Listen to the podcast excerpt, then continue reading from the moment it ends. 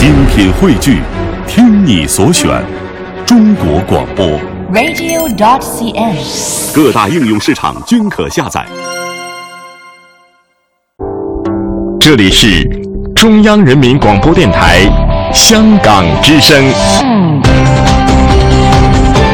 度係中央人民廣播電台香港之聲。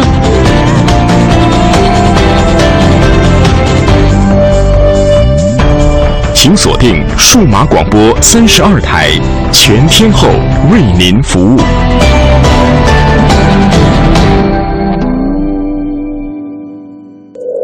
他们如璀璨明珠，点亮历史长河；他们如文明使者，传承华夏血脉，凝结民族智慧。鑄就民族风骨。请收听香港之声《中华人物》。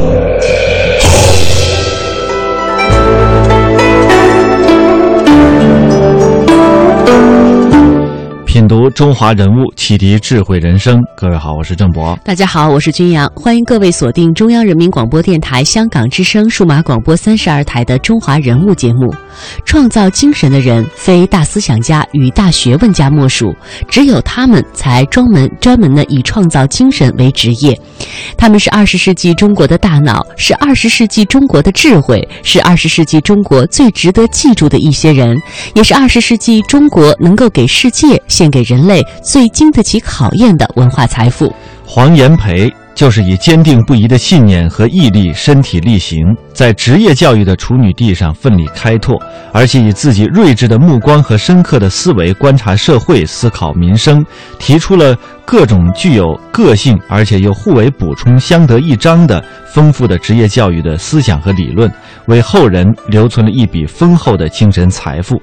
对现代高职教育的改革与发展具有重视的重要的这种现实的价值以及指导意义。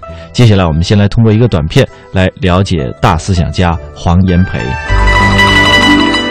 二十世纪初的十年，也许是中国历史上最动荡的十年。有案可查的民间哗变与武装起义就有一千多次。终于在同盟会掀起的革命中，清王朝成了历史。就在那个时期，有这样一个辛亥革命的元老袁世凯，曾以高官笼络他。北洋政府两度请他出任教育总长，他都拒绝了。他和很多人一样，怀着教育救国的理想，但他选择的道路却又和很多人不一样。人物穿越时空，人生启迪智慧，人文润泽心灵，人性彰显力量。香港之声，中华人物，为你细数那些被历史记住的名字。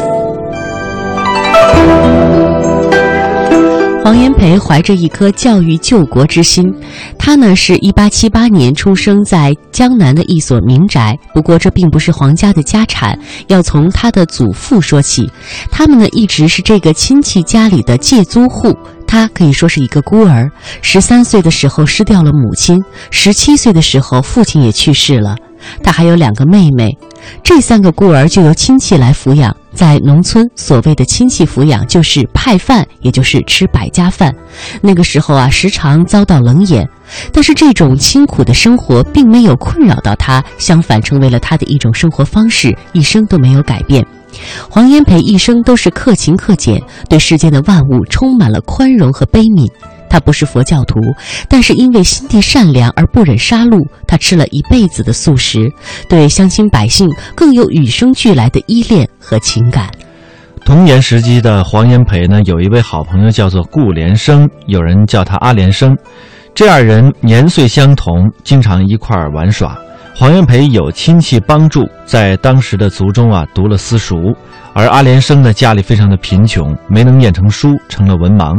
实际上，阿连生也非常的聪明，就是因为家庭条件不允许，无法完成最后的学业。童年过去之后，黄炎培考中了当年川沙的第一名秀才，又中了举人，读了南洋公学。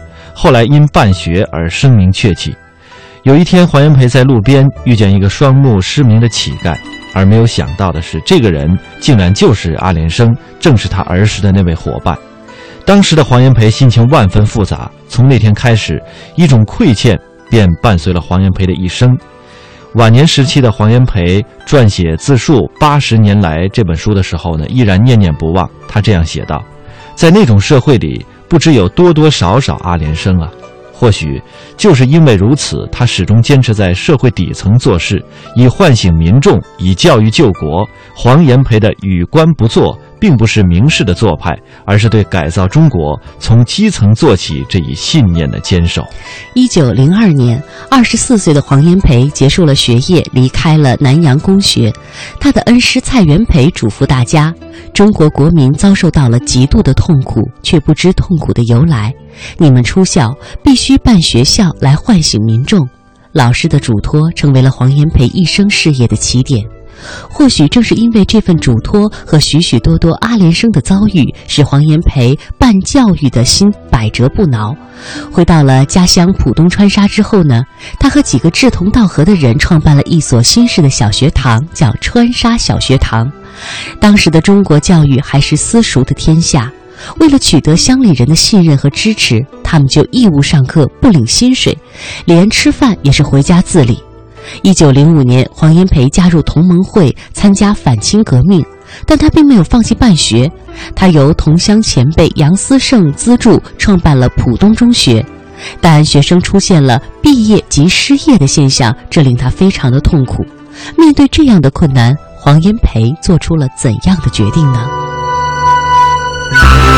浦东中学办得如此成功，以至于当时有说北有南开，南有浦东。民国成立时，黄炎培办学已十年，而且成绩卓著。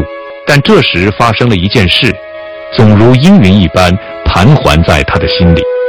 有一天，浦东中学的一学生家长来找黄炎培，说：“我儿子毕业了，读大学呢，我们承担不起了。”让他做生意，但是珠算不熟，英语既不能说也不能写，国文能写但不会应用，至今失业在家。请问先生，我们该怎么办呢？黄炎培竟一时无法回答。辛亥革命推翻了帝制，但理想社会没有随之而来。中国办起了新式教育，但教育的方向和困惑同样也没有解决。黄炎培办学十年，却面临着毕业即失业的大问题，这令他内心痛苦。一九一四年，在史量才的资助下，黄炎培以申报特派记者的身份考察了东部沿海各省的教育，行程千里，历时十月。他发现毕业即失业的这种现象非常严重。一方面，毕业者学不能致用，没有一技之长，找不到谋生之路。另一方面，人人想做官当律师，于是政法学校大盛。一些学校本无办学条件，因有利可图，印几张讲义也来办政法学校。学校赚了钱，学生却走投无路。黄炎培感叹道：“今青年毕业于学校，失业于社会，比比皆是。苟长此以往，教育越发达，失业者越多。”满地皆高等游民，成何世界？由此现状，他感悟到，教育与社会脱节，正是其根本失误。此后，黄炎培调查的足迹远及美国、菲律宾、日本等国，每到一地，必写下详细的考察游记和通讯报道。他调查的地域之广，著述之丰，目的之清晰。以至于有人称之为中国教育界的徐霞客。一九一五年，黄炎培来到美国考察，到达纽约时，意外地接到了发明家爱迪生的邀请，前往参观他的新发明。黄炎培非常钦佩爱迪生，他只有小学三年级的学历，却拥有一千多项发明，留声机、电灯等等，惊人的创造力推动了美国的现代生活。而中国为什么没有这样的人才呢？黄炎培在美国参观了十八所中学，竟有十七所是开展职业教育的。这样的考察让黄炎培看到中国所面临的严酷现实。所以，王炎培得出这个结论，就是说，这些教育不仅是适应现代工商业的需要，而且社会的发明进步也需要职业教育去推动。原来的学徒制的培养办法是不能适用。从一九零二年离开南洋公学回乡办学到这时，十五年过去了。黄炎培用了十五年时间，明确了医治旧中国教育弊病的良方，其标志就是中华职业教育社的成立。一九一七年，他由四十八位社会名流联名发起，学界元老。工商巨头和政府要员，不同的人们在支持着同一件事：黄炎培发起的职业教育运动。一九一八年，中华职教社成立第二年，黄炎培就创办了职业学校。当时陆家浜是上海老城区外的贫民区，职业学校办在这里，明确规定了应收寒素子弟入学，费用务实减轻的原则。当时的中华职业学校的校门口还有着这样一副对联：“使无业者有业，使有业者乐业。”实际上，这个职业教育在中国的发展啊，是把这个教育权真正交给了老百姓。使无业者有业，使有业者乐业，是黄炎培心中的理想。为了办好职业学校，黄炎培翻阅了四十年来的海关贸易册。调查进出口货物状况，再综合学生的具体情况，先后开设了铁工、木工、珐琅、商科等课程，创办了中国最早的校办企业——中华珐琅厂和中华铁工厂。黄炎培的做法既为学生提供了学以致用的机会，又蕴含着振兴国货的目的。但是，旧中国的科举制延续了一千三百多年。教育的功能和观念，在几千年的封建社会中被制度化了。金榜题名、升官发财，是中国人光宗耀祖的正道。中国的教育历来就是真孔读经，学而优则仕。有传统观念的人认为，这个是糟蹋了教育。教育是非常神圣的，为什么现在是为了摆骨头、为了吃饭来念书呢？那是不行的。在课堂上去卖商品。呃，在在黑板上种田，在纸上的呃开机器，他说，这样的教育是什么时候儿戏？过去只有无田无地又走投无路的人才拜师学手艺，职业教育让学生学动手的手艺，岂不是斯文扫地？一时间轩然大波。当时黄炎培是顶了很大的压力的，很多人在各种刊物上批判这种职业教育。但是反对声丝毫不能动摇黄炎培办职业教育的志向。这个呢，就是黄炎培身上的一种秉性使然，一个字就是耿。上海人说话这种老耿啊，就是黄炎培这种耿直的秉性，也形成了他的家风。所以他的儿子呢，也是非常耿直的人。他的第二个儿子黄敬武呢，为了他的理想，被国民党给活埋了。所以这个就是整个都是黄家的门风所门风所然。本来呢。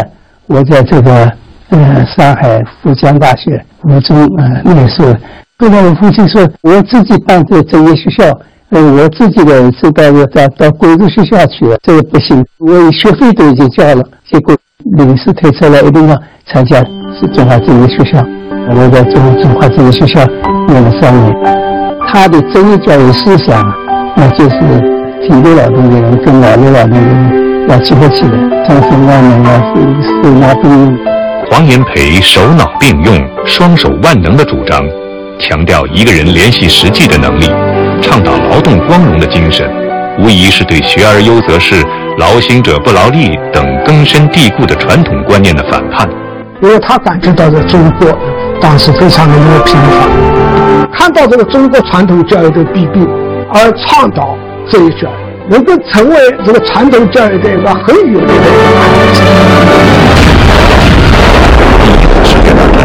列强无暇东顾，偶然间，国已不国的中国得到了喘息之机，民族工商业在夹缝中迎来发展的绝好机遇。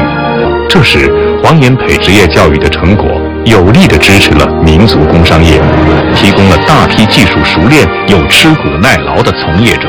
不适应那个工业化的发展。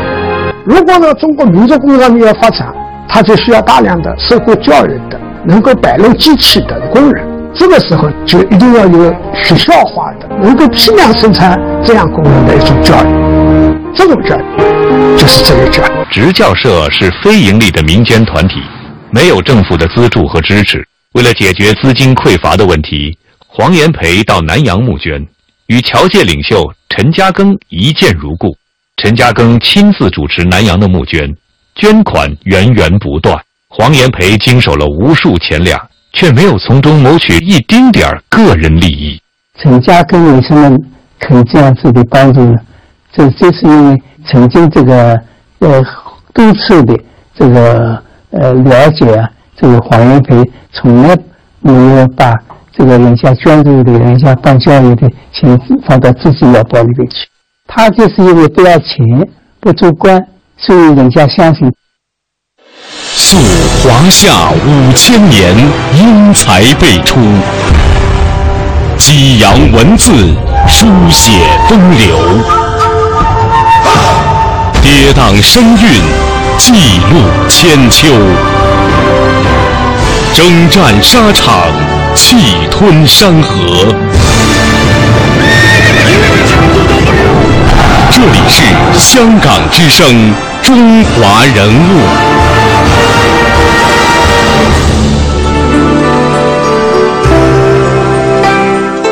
在上海老城乡西门外黄家雀路上，有一所不起眼的老房子。当年黄炎培一家就曾经在此借住。他一生奔波，却没有自己的产业。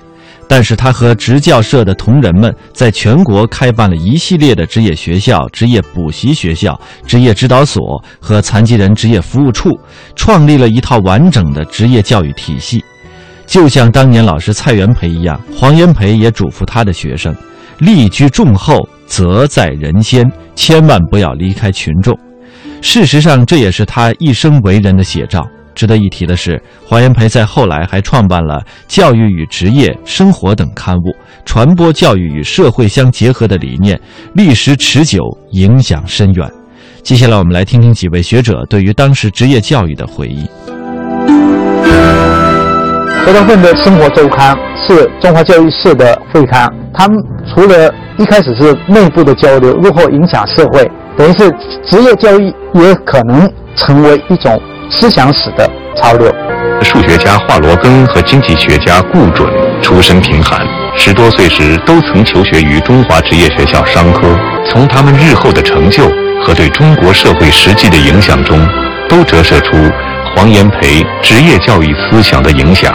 在以后的几十年里，中华职业学校毕业的学生被业界赞誉为“中华牌”，大受欢迎。我毕业以后分配我到吴淞煤气厂去工作。那会计主任就问我：“你念过些什么会计的著作？”我就跟他讲这个呃，念了哪一些。最后我就讲了，我念了这个成本会计，老师成本会计。那个那个会计科长呢，他是呃西南联大毕业的。他说啊，他很吃惊，因为我是属于中等职业学校毕业生。他说你也念了这本书，我在西南联大也正念了这本书，就是成本会计方面也念这本书。于是他就很放心的就把。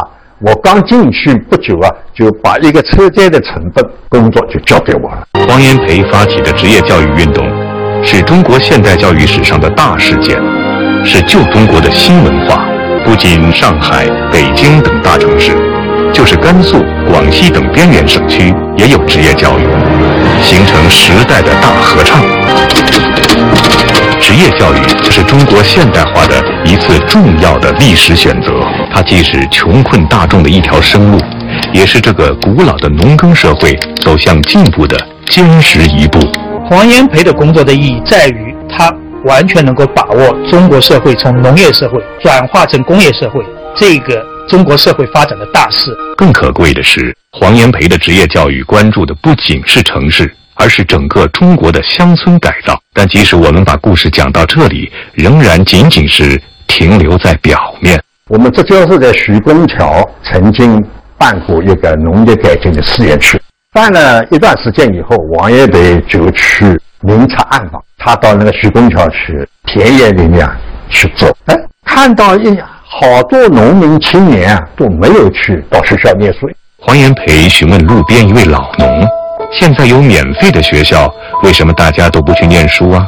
老农并不知道眼前这位就是大名鼎鼎的黄炎培，就说：“我们饭都吃不饱，谁会想着去念书呀？”这句话对王爷培的触动是非常之大。王爷培就感觉到，农村改进不是什么先办教育，从教育入手，这不行。农民现在需要的是什么？需要是富起来，有饭吃。所以马上就修改中华职业教育所的农村改进的方针，就是教育要跟着致富走，就是农民在生产过程中间，他碰到什么问题，有哪些问题可以改进，你就到田头去跟农民讲，你去示范，使得农民感觉到的确是有用，这就是农村的职业教育。在中国二三十年代形成的规模浩大的乡村教育高潮，是中国教育思想史上的历史性突破。而黄炎培是身体力行的首创者。黄炎培倡导职业教育，不仅面对着资金匮乏的困难、传统思想观念的束缚，更要应对内忧外患的时局的动荡。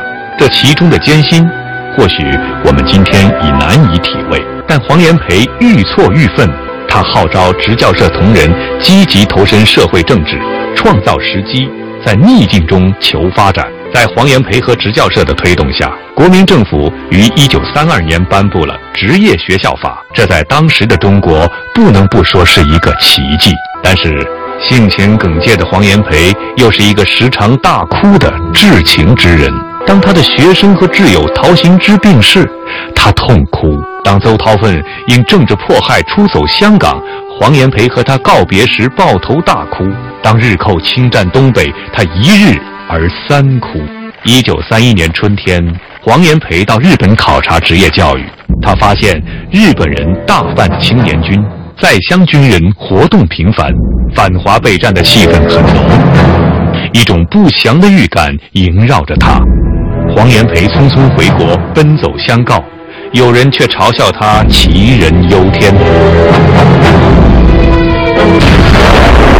仅仅四个月后，九一八事变就爆发了。当天晚上，黄炎培急匆匆地赶到朋友家通报这个消息，而他们正在打牌。电报到了，日本人把沈阳给占了，牌不能打了。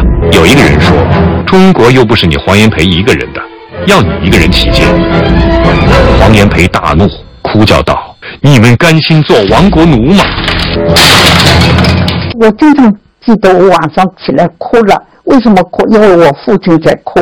我父亲哭什么呢？他说：“哎呀，国家要亡了，怎么办？国家要亡了。”他一哭，我们就跟着哭。他有些还带着黑下，他说要等到这个抗战胜利了之后，他才拿掉这个东西。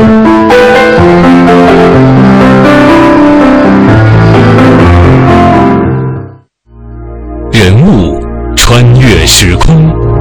人生启迪智慧，人文润泽心灵，人性彰显力量。香港之声，中华人物，为你细数那些被历史记住的名字。